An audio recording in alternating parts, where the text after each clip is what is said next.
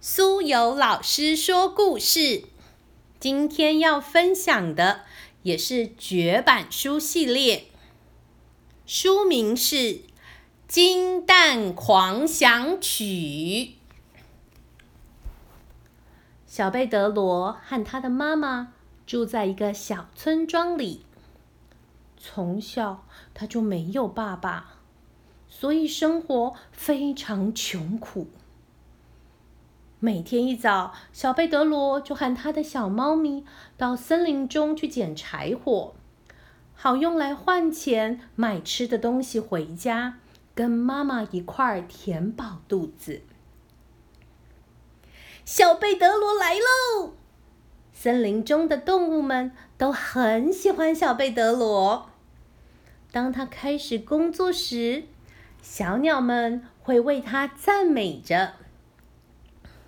小小年纪，贝德罗天天出外捡柴火，不怕雨打风儿吹，只为三餐能过活。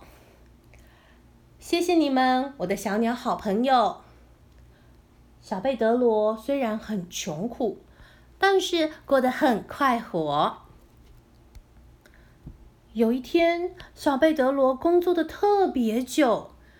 因为他捡了好多好多的柴火，要进城去卖。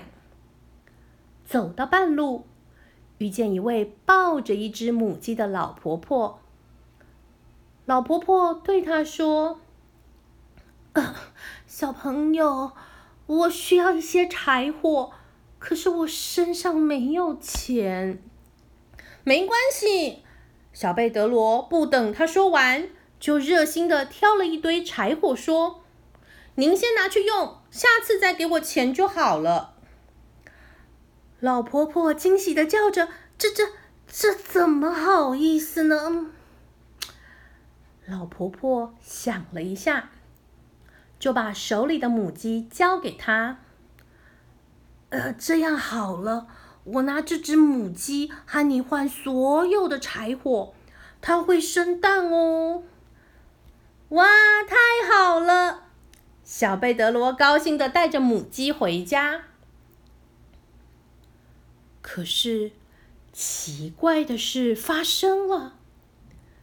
第二天早上，小贝德罗喂母鸡吃了一些米，喝了一些水以后，不久，嘎嘎嘎嘎嘎，咕咚，母鸡生蛋了。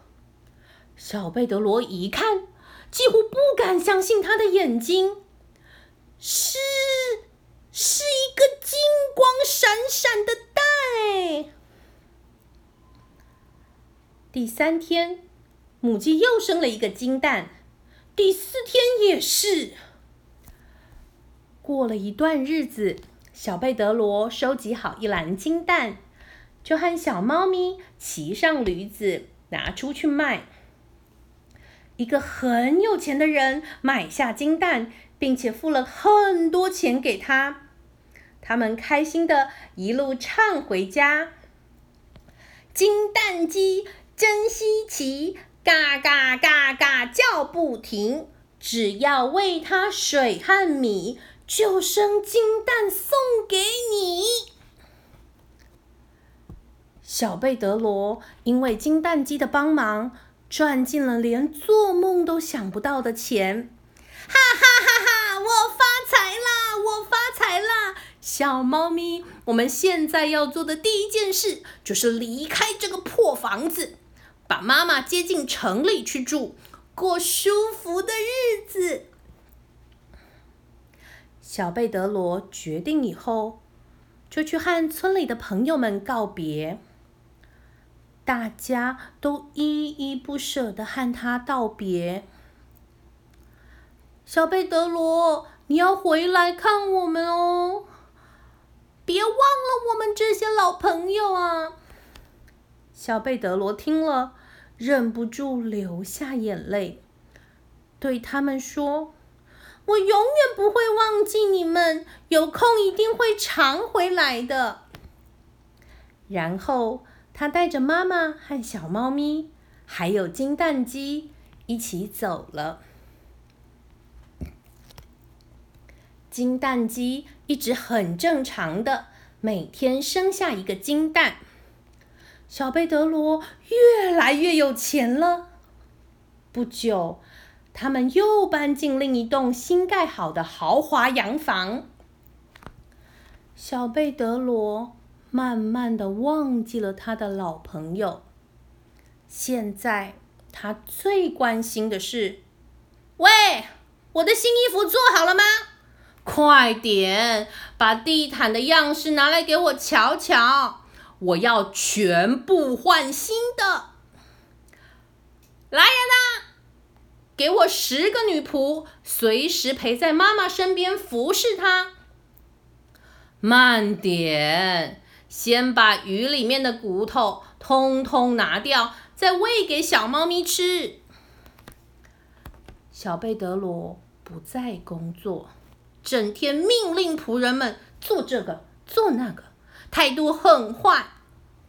慢慢的，他变成一个爱享受又贪心的人了。村里的老朋友们在大城里看见他，高兴的大叫：“啊，看呐看呐，是小贝德罗哎！喂，小贝德罗，是我们呀！”可是小贝德罗现在有钱了，根本不理他们。不过，再多的钱也有花光的时候，因为生活的太浪费。终于有一天，小贝德罗发现自己已经没有剩下的钱了。这、这、这、这、这、这怎么可以？他连忙跑到金蛋鸡面前，命令他快。快生金蛋！嘎嘎嘎嘎嘎嘎嘎！金蛋鸡拼命用力也生不出来，因为今天已经生过一个了。小贝德罗又急又气，就命令仆人杀掉金蛋鸡。没用的东西，我要把它肚里的金蛋全部拿出来。可是，小贝德罗失望了。金蛋鸡的肚子里什么都没有，而且金蛋鸡死了，以后再也得不到金蛋了。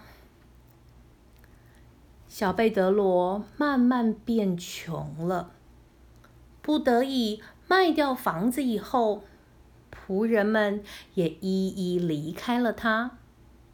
糟糕的是，他忘记怎么去工作了，生活过得比以前还苦。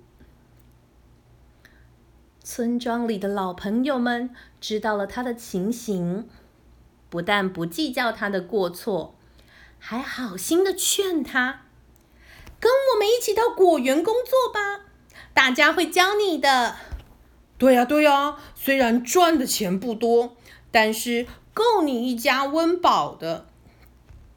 小贝德罗又高兴又惭愧地说：“谢谢你们，我的好朋友。”从此，他每天快乐的到果园去工作。工作了一天之后，大家一起吃饭、唱歌。